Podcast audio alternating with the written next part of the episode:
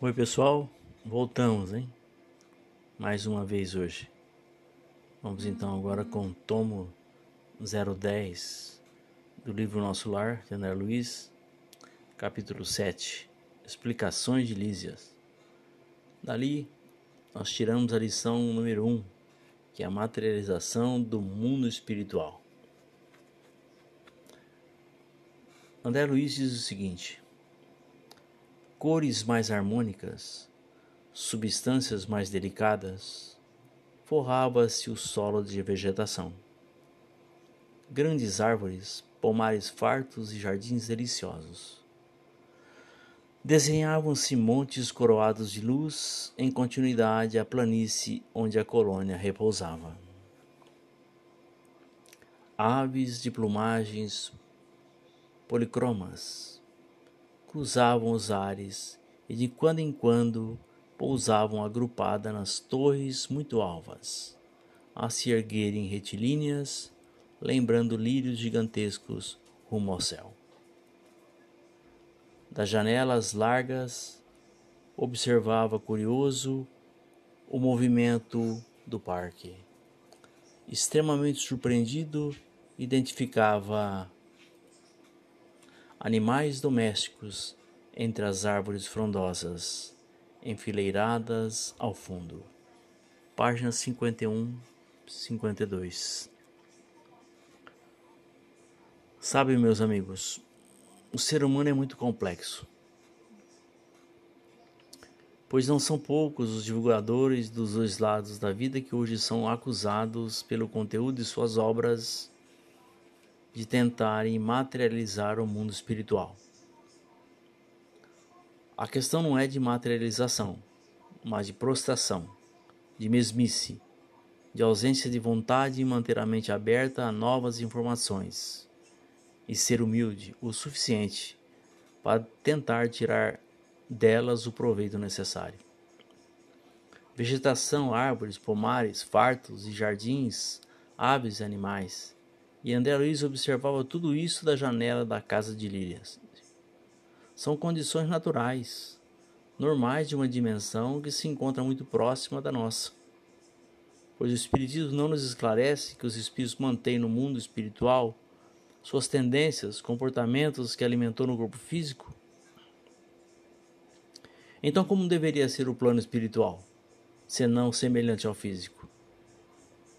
Não nos informa a doutrina espírita que o plano físico é um reflexo espiritual?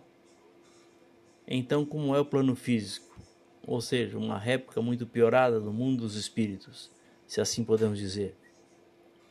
Na minha modesta e precária opinião, o plano físico é um prolongamento do espiritual.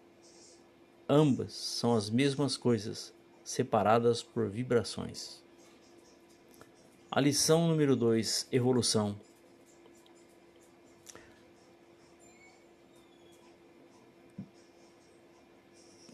Neste livro, nessa página, que é a página 52, está escrito assim: A morte do corpo não conduz o homem a situações miraculosas, dizia. Todo processo evolutivo implica gradação. Há religiões múltiplas para os desencarnados. Há regiões múltiplas para os desencarnados. Como existem planos inúmeros e surpreendentes para as criaturas envolvidas de carne terrestre. Almas e sentimentos, formas e coisas, obedece a princípios de desenvolvimento natural e hierarquia justa. Se eu não me engano, essas palavras são de Lísias. Essas realmente são palavras de Lísia. Tudo no universo obedece à lei de evolução. Não há sobressaltos e segue uma ordem absoluta. Na grande casa do Pai, tudo está interligado. Nada se mantém isolado, à mercê da própria sorte. O que separa uma obra da outra são sutilezas impressionantes, distantes da compreensão humana. O homem é ainda atado ao primarismo religioso, onde Deus continua agindo conforme os interesses humanos, e que o destino que o aguarda é o do comodismo, adquirido na maioria das vezes sem o menor esforço luta para manter essa ilusão, sem coragem de abrir sua mente e encontrar um mundo habitado muito próximo ao seu, onde emoções, comportamentos, vícios, paixões permanecem os mesmos. Que a morte não é um ponto de chegada, mas de partida, sempre em busca de aquisições cada vez mais nobres e elevadas. A lição 3: Transformação. Lísia diz André Luiz. Rogou os bons ofícios de Clarencio, que começou a visitá-lo frequentemente até que o médico da terra, vaidoso, se afastasse um tanto, a fim de surgir o Filho dos céus. Compreendeu? Página 54. A importante lição que André nos deixa neste pequeno trecho, pois tanto aqui quanto no mundo espiritual, as esperas mais puras são atingidas de, depois da superação de uma etapa importante, ou seja, abandonar comportamentos e tendências antigas que fazem parte de nosso caráter há milênios. É abandonar o homem velho com suas manhas e esquisitices. É despojar-se. Livre o caminho dos entulhos deixados pelo orgulho e o egoísmo, novos horizontes se abrem, proporcionando ao espírito começar a deixar transparecer, através de beleza ímpar, os detalhes maravilhosos de tão grandiosa obra do Criador, que não deixa de ser Ele mesmo. A lição número 4: Remorso e sinceridade. Diz Lísia: Quando compreendeu que tudo no universo pertence ao Pai sublime, seu pranto era diferente. Não sabe que há chuvas que destroem e chuvas que criam? Lágrimas há também assim. É lógico que o Senhor não espera por nossas rogativas para nos amar. No entanto, é indispensável nos colocarmos em determinada posição receptiva a fim de compreender-lhe a infinita bondade. Um espelho enfuscado não reflete a luz, de modo o Pai não precisa de nossas penitências, mas convenhamos que as penitências prestam ótimos serviços a nós mesmos. Entendeu? Página 54. É um detalhe particular que me chamou a atenção nestes ensinamentos encontra-se na primeira linha. Tudo no universo pertence ao Pai sublime.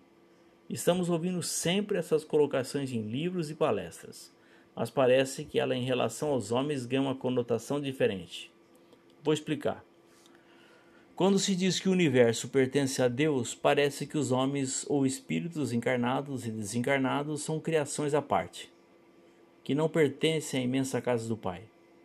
Soa mais como se fosse uma obra e suas leis sem nenhum vínculo com os seres humanos. Fale para os donos de grandes supermercados que o universo pertence a Deus. Ele vai concordar em relação ao universo, mas não tem a mesma opinião a respeito de sua rede de lojas. Fica difícil diante de tamanha discrepância. Deus é o Senhor de todas as coisas. A Ele tudo pertence, do supermercado ao barraco da favela. Sendo assim, lhe devemos obediência e gratidão.